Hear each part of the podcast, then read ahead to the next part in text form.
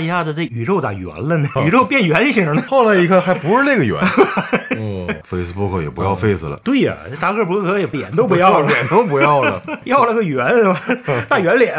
头号玩家里边那个还是游戏层面，他们还在互相打。到了这个失控玩家里边呢，就变成了在里边过生活了。但是我估计以后真正的元宇宙啊，就扎克伯格毁了他的所有在公司的服务器，元宇宙还在，恐怕去中心化吗？去中心化呀！哎，明白了。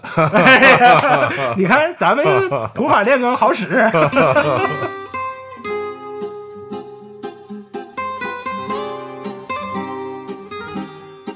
要么不整，要么整好。这里是不好整，两个不惑老爷们儿的闲聊电台。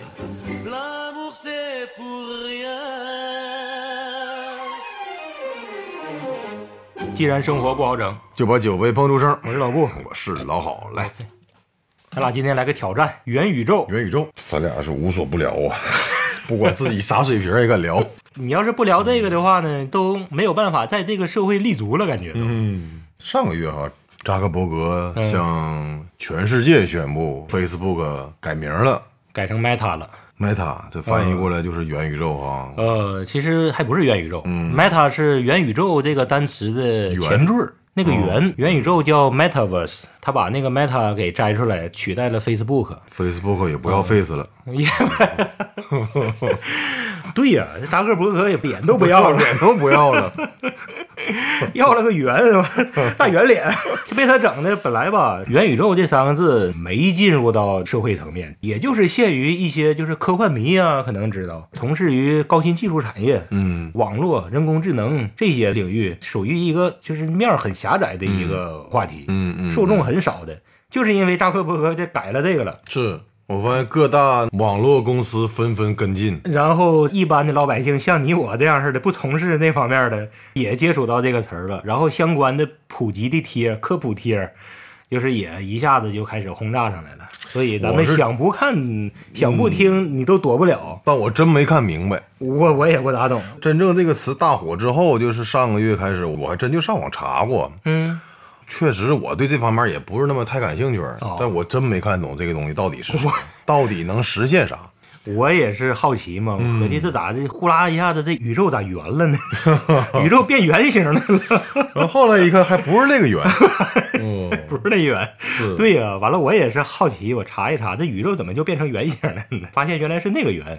再一结合扎克伯格改的名 Meta，Meta 是英语里边的这个前缀本意超越的意思。哦哦，然后在计算机语言领域，它那个 Meta 叫圆。这个话题咱俩触碰的有点那个什么，有点冒险是吧？所以说咱俩就今天反正错漏百出。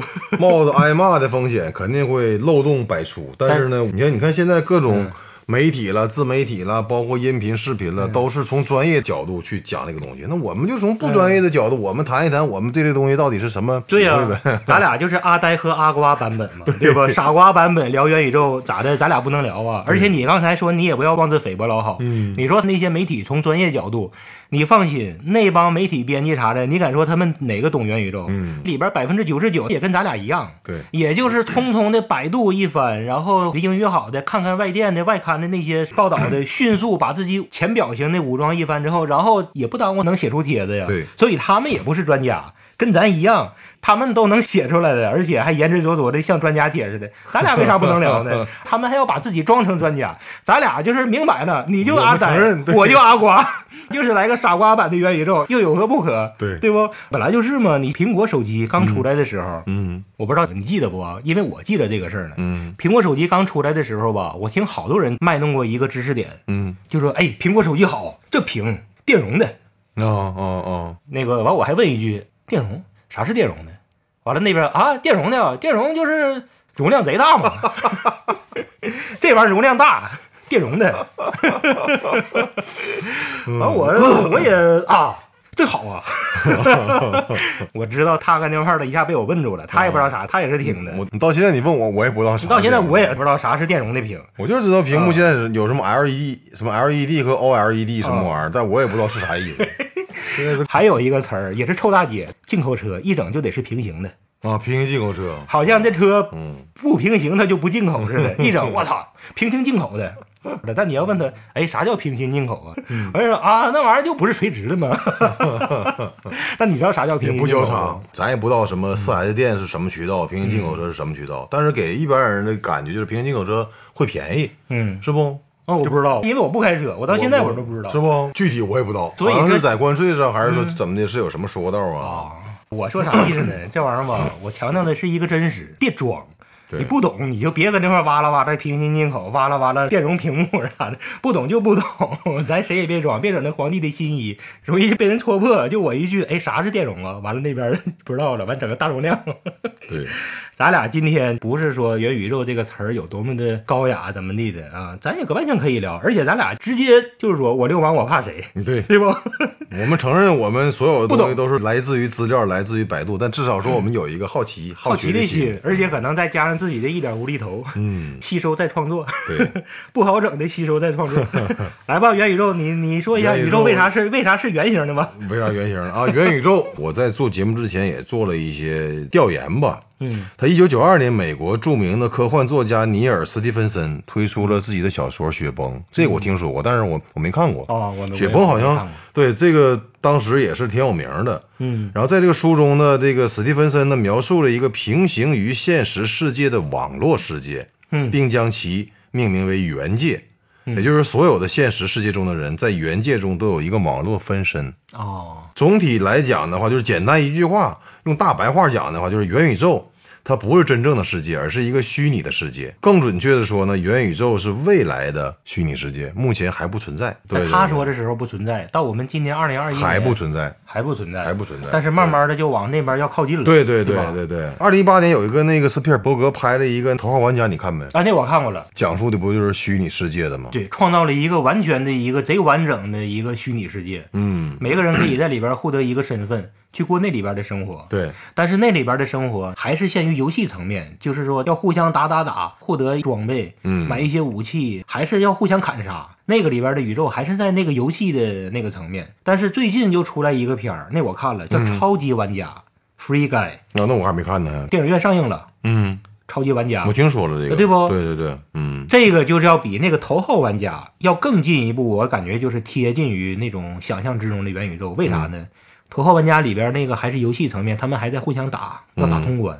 到了超级玩家不啊，对，到了这个失控玩家里边呢，就变成了在里边过生活了，就是在里边谈恋爱，在里边工作，嗯挣那里边的钱，那里边有他自己的一套的整个的，就是人类有的什么方面，那个里边全有。就是说，头号玩家还是在打游戏，到了超级玩家，到了这个失控玩家，就变成过生活了。嗯这一下子就不一样了，就变成啥了呢？你要是想沉浸到里边儿，我们就可以不忘了我们这个真实的生活了，完全把时间都是泡在那个虚拟的里边，就是过里边那个人生了，在那里边谈恋爱了，在那里边工作，在那个里边生活，在那个里边娱乐了。那肉体在哪儿啊？肉体还在我们现实的世界，但是呢，你带上这些硬件之后，个人注册的那个在里边的身份，嗯呃，过那个身份的生活了，而且那个的沉浸感，就元宇宙有种现在不管啥玩意儿都是突出一种沉浸感嘛，嗯，对，那个就更加沉浸了，那就更加把你吸到里边去了。嗯嗯逐步的，就是让你就傻傻分不清，就是以后人可能忘了自己我们在现实世界就是真正喘气儿的这个这个生活了。嗯，你可能宁愿我天，那饭都不吃，你就去打里边这个游戏。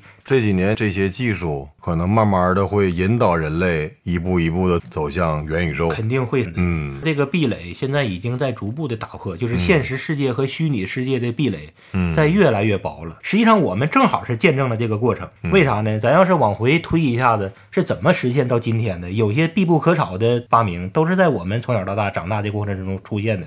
比如说计算机，嗯，网络，这是太关键了。没有网络，完全一切都不用谈。对，互联网。然后在网络之上，就是说生活模式从线下搬到线上，就是我们这些年的网购啊，一切的事情现在全变成手机这个手机那个，对，手机银行、淘宝、京东、国外的易贝，人们就可以足不出户的依靠互联网生活了嘛？嗯这些等于是都朝着这个所谓的元宇宙这个东西在靠近的。每次这一步一步一步一步，是吧？这个疫情可能更加推进了这个，嗯连办公都不要去办公室了，开会在线上开，线上的 ERP 工作系统也好啊，提交这个提交那个，大伙儿在线上交流，大伙在线上修改一个文件，大伙在线上设计一个蓝图，线上开会不用物理的见面，越来越不用物理的了。买什么东西，淘宝夸一下来了，京东夸一下比谁都快。对，这都是朝着元宇宙去迈进，就是线下生活逐步挪到线上，最后呢，像超级玩家里边那样似的，获得一个线上生活在生活在里面。你连登出都不爱登出了，log out 那对都不情愿了，嗯你就想就永远的泡在里边了。对，那个东西可能就是未来的元宇宙，也叫平行世界。又平又行进口车。平行的。哦，对，刚才忘说了一个，还有这几年的区块链。嗯，对，以前我还有想法，咱也聊过区块链，但是那也是傻瓜模式聊啊。区块链我到现在都不知道它咋回事，我还特意看了一本书，也没看懂，不知道啥叫什么叫去中心化。不到。反正大概就是说，以前只有官方认证的机构，比如说银行才能发行货币，但是区块链那个发行比特币不需要一个权威的一个中心机构了，嗯，就是完全是无中生有，在网络世界直接就钱就被发行出来了。对，那怎么弄的我也不知道，这就叫去中心化。这个可能也是朝着元宇宙一个大的技术飞跃。就是元宇宙的发展是离不开区块链的。对，因为你在这个元宇宙里面有消费、有交易这种东西，嗯所以说区块链的技术在未来元宇宙发展的时候，它肯定是就用上了又用上了去中心化的去中心化的。元宇宙，以后可能也是去中心化。超级玩家呀，那个还有时空玩家呀，它实际上那些线上的虚拟的那个游戏世界，都是有一个游戏公司在运作的。嗯但以后的这个元宇宙可能就不存在一个公司去运作这个平台了，嗯，不知道是搁哪呢？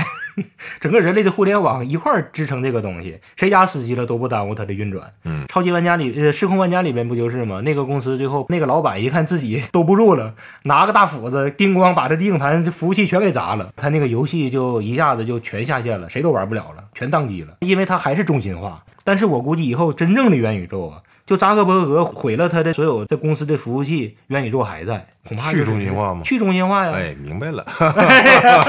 你看咱们 土法炼钢好使，呃，我记得以前太原街旁边那块儿还有一个区块链餐厅呢，记得不啊，？我记得记得，对不长时间就倒了。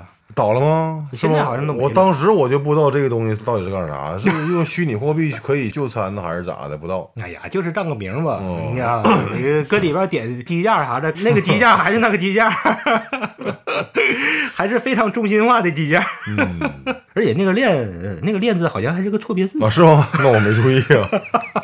现在人人都谈区块链，这回开始，人人都谈元宇宙。反正呢，元宇宙这个东西呢是不可能彻底圆的，嗯，因为人总是有这个肉体在的。对，他的肉身肯定肯定还是要回到现实世界里面啊，对呀、对你总不能有一些最基本的，你靠着线上来实现吧？你吃饭，你总不能是说我在网络世界我点了一餐，完我这胃就真不饿了。对，我想上个厕所，解决一下小的，解决一下大的，线上上个厕所，我这就没了肚子里边的，这倒是。你怎么都不可能。对，这个圆呢，始终最终极的结果还是一个虚拟现实相结合的一种人生，嗯，但是虚拟的可能就占的更多，现实的可能就会越来越少。现在的这一个趋势就是，我们的购物行为越来越挪向线上，嗯，线下购物就越来越少，你这个腿越来越不爱迈。还有一个动画片叫《Wall E 机器人总动员》吧，嗯，就是未来世界地球不能居住了，都跑到外太空去，宇宙飞船里去居住。嗯，都没看。过地球上变成一个大的垃圾场，留了一个扫地机器人儿、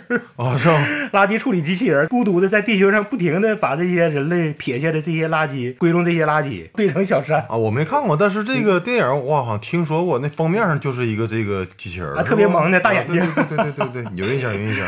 嗯，这个动画片特别的感人，就是说人类后来搬到外太空宇宙里边去之后呢，就变成越来越胖，脚都不能动了，腿都不能站立了，成天搁那坐着，每人一个座位，面前有一个罩，有一个屏幕罩，你看着这个屏幕。你就能点任何你想要的东西，进行任何娱乐，根本就不看这个屏幕以外，人就是完全都不离开自己的舱，失去了站立功能。那你说对啊，就这种生就手还能动啊，而且一个个全是大胖子，全是那种梨形的。嗯 那个是一个很有预言性质的，多可怕！人类进化是用了多长时间才从动物那种四肢着地的爬行开始，变成双腿直立啊？对，用了多少多少年呢？最后咣咣咣几年变成那样了，真可怕呀！这挺有寓意的，是不？一个预言？以后元宇宙的话真实现了，可能就是那样了。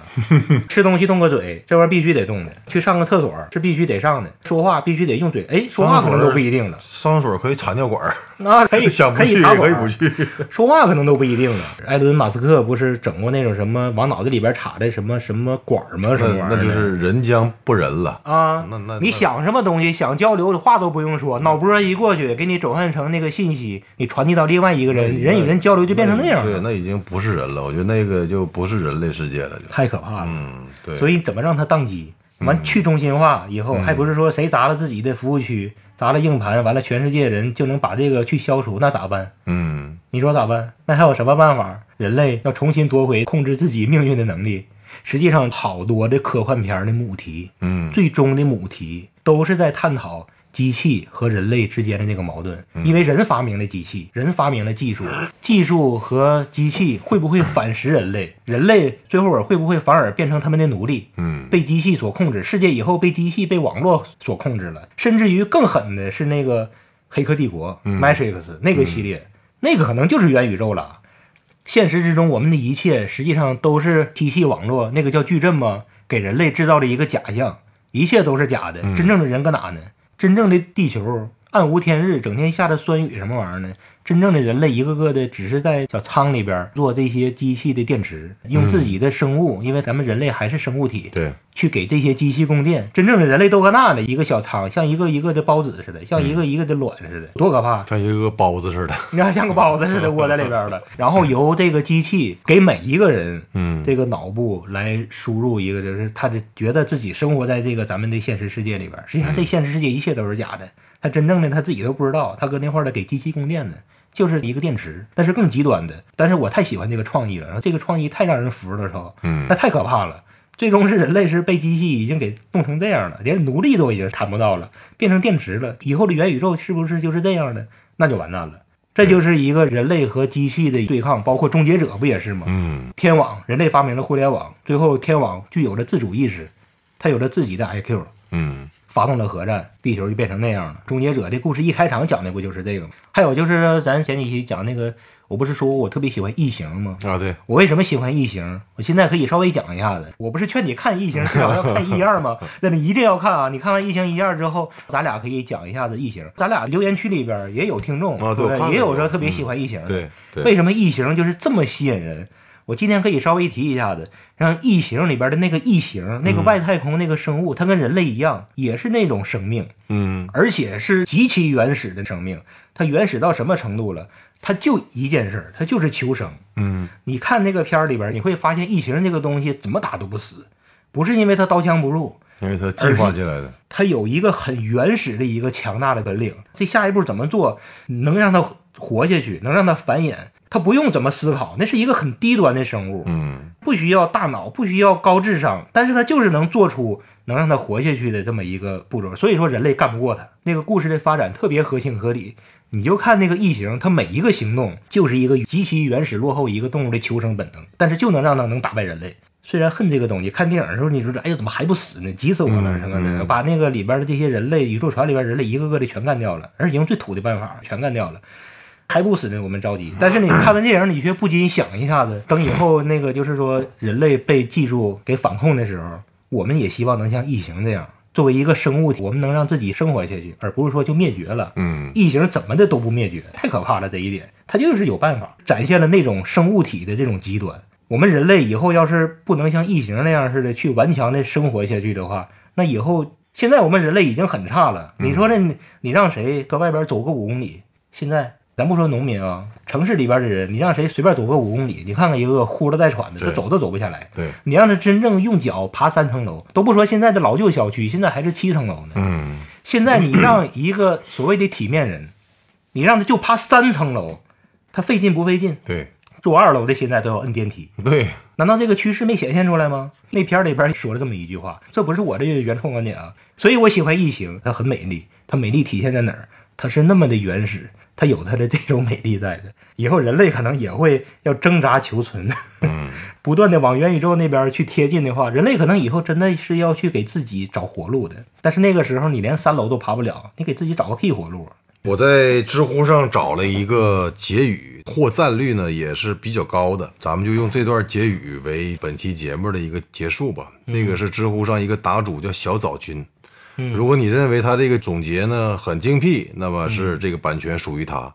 如果你觉得是扯淡，嗯，你就骂他，也别骂我。啊呃，来听听关于元宇宙，他是这么总结的：专家们认为，随着数字技术的发展，人类未来一定会完成从现实宇宙向元宇宙的数字化迁徙。数字化迁徙之后，数字空间，也就是元宇宙里面会形成一套经济和社会体系，产生新的货币市场。资本市场和商品市场，人类在元宇宙里面的数字分身将会永生。即便现实中的肉体泯灭，数字世界的你仍然会在元宇宙中继续生活下去，保留真实世界中你的性格、行为逻辑，甚至记忆。那么，如果真的是这样的话，元宇宙带来的就不仅仅是技术问题，而是伦理问题。数字的我究竟是不是我？它能否能够履行人类的权利和义务？嗯是否可以继承我的财产？是否仍然是我真实世界里孩子的父亲、妻子或者是丈夫？这些问题都需要人类不断的思考，制定出对应的准则。这个是这个答主对于元宇宙的一个总结。我刚才看了一下，我觉得还是我觉得说的挺有道理。呃是挺令人思考的。未来的元宇宙里面的我，数字的我，数字的我，对，到底是不是我？可能牵扯到一些伦理上的东西。这个就太深刻了，是吧？是而且也太可怕了。对，我也是要给他点赞成的。嗯 首先，我也要给他点赞成。但是呢，我想再强调一个啥呢？人类他之所以是了不起的啊，嗯人类是有创造力的，人是不可预测的。实际上，很多时候人是可以预测的。下象棋啊、对，两兵交战呢，对方的主帅，我猜你下一步的行动模式，我可能我自己国家有智囊团，嗯我研究你以前的那个战力，你有一个行为模式，或者是两个很高的棋手、围棋手、象棋手、国际象棋手、桥牌什么的，嗯都很厉害那帮人会分析你下一步怎么走。人类是有这样式的大概率的，是可预测的，但是人类恰恰就在于很多时候它也是不可预测的。我自己跳出来了，我以前呢什么从来不会这么走，这不符合我的性格。但我可能我某一天突然一下子喝多了，不咋地的，我可能走出一个奇招，把对方的部署完全的给打乱了。哎，嗯他怎么能这么走呢？他不符合他的性格，对，不是他的作战风格呀，他怎么会这样呢？但这种不按套路出牌不。按套路出牌，然后他就赢了。这就是人类的创造力，对，人类一定要保留这个，这是人类太太珍贵的一个能力，一个本领。本能本领。现在的算法，计算机的算法就是要框住人类的这个本领，让人类的不按套路出牌的这个本领、创造力、不可预测性，要泯灭人类的这个本领，嗯，对吧？塑造人类的这个可预测性。现在算法就是让你不停的习惯、习惯、习惯，条件反射、条件反射、条件反射。淘宝上你愿意买什么东西了，它不停的给你推，不停的给你推，同时也是在给你发一种信息，就是说你就喜欢这种东西，你就喜欢这种东西。对，你总上什么网站，你肯定会遭到什么样的推送。你刷什么抖音，人家马上就给你推过来。对，他又满足了你的同时，他也是在强化你那个信息。你就喜欢这个，你就喜欢这个，你就喜欢这个，别的东西你不喜欢。然后呢，你就不停的刷，不停的刷这一类东西，你就说啊，原来我就喜欢这个，我就喜欢这个。别的东西你还爱看吗？嗯你就不爱看了，这人就变成可预测了。这是机器对人类的塑造，特别的可怕。嗯人类以后再也不会有创造性的出张牌了，那就完了。对，这就是这个人说的数字化的你，在这个元宇宙里边还能做出幺蛾子吗？嗯不可能了。一个虚拟的东西，它能怎么的做出什么改变吗？对，是不可能的。但是我活着，我喘气儿的，我吃饭的，我拉屎的，这个我就还保留了那个可能性，而且我一定要保留这个可能性。我要是不保留这个可能性，我要是不保留一个让所有人出其不意的出他们预料的一种能力，那我就真是数字化的我了，嗯，我就真不是一个真正的人了。可能就没有那种人类所应该具备的一些，比如情感了一类的这些东西。对啊，人类是能变化的，我一定要保留一个变化的能力。对，我以前去厕所上个大的，每次都是在坑里，我下次我就弄坑外去。你们可以说我疯了，但是我就是要证明我还活着。只要我们人类是方的，这宇宙就不会让它是圆的。嗯，以后那个审美流行大方脸啊，不是瓜子脸，整形医院。哎，我看好这个产业啊，整形啊，整形早就是个流行产业了。但是什么的网红脸臭大街了，我要做一个大方脸整形，你看行吗？我整形是为了医美，你这是为了医丑啊。我就为了让它宇宙不是圆的啊，我要把我自己先变成一个大方脸，行吗？行，哎呀嗯，来吧，感谢收听这期两个小白聊元宇宙。元宇宙 我其实我告诉你个秘密啊，你刚才说这些科幻片儿，我都没看过。啊！哎呦我天哪，你吓我一跳，我还以为你要告诉我这秘密，说你今天早上已经拉坑外了呢。什么《黑客帝国》了，什么《异形》了，什么刚才什么《头号玩家》了啊，包括你那天失控说玩家，《三体》什么，我全没看过。你你是可能是不爱看的。我对这些东西，所以说对于看一看吧我这么一个对科幻没有兴趣的人，今天竟然聊了一期元宇宙啊！那个你今天抛出来好多观点，什么那个数字化，对不？虚实结合，那个你你说的嘛？去中心化你也多少知道点哎，你就会这几样。我就能你到外边喷去了啊！你能骗不少小女生，啊对你老崇拜了。哇，这个大叔太渊博了。嗯，来干了。干了干了。